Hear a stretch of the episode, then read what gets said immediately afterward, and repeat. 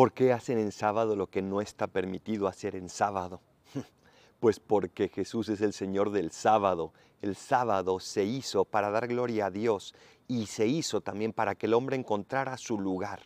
Pero no puede ser a costa del hombre, porque Dios ama al hombre.